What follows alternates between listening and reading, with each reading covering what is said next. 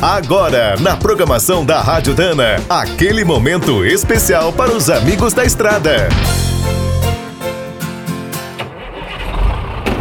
Está começando mais um minuto do caminhão.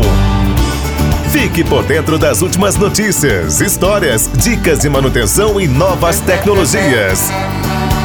Você consegue imaginar como ficaria o um mundo sem todos os meios de transporte que temos atualmente?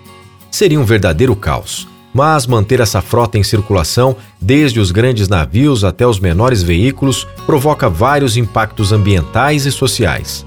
Para garantir um futuro saudável para o planeta, o maior desafio da nossa geração é unir a prosperidade com a sustentabilidade. Na Dana, por exemplo, esse compromisso conta com a dedicação de mais de 36 mil pessoas em 33 países nos cinco continentes. É preciso pensar em cada detalhe desde o início, quando uma nova peça ainda é apenas um desenho na tela do computador. São analisados todos os materiais, a mineração, as fontes de energia, o consumo de água, os resíduos e a qualidade do trabalho nas fábricas. O componente também precisa ser leve, durável, fácil de consertar e contribuir para a redução do consumo e da poluição dos veículos.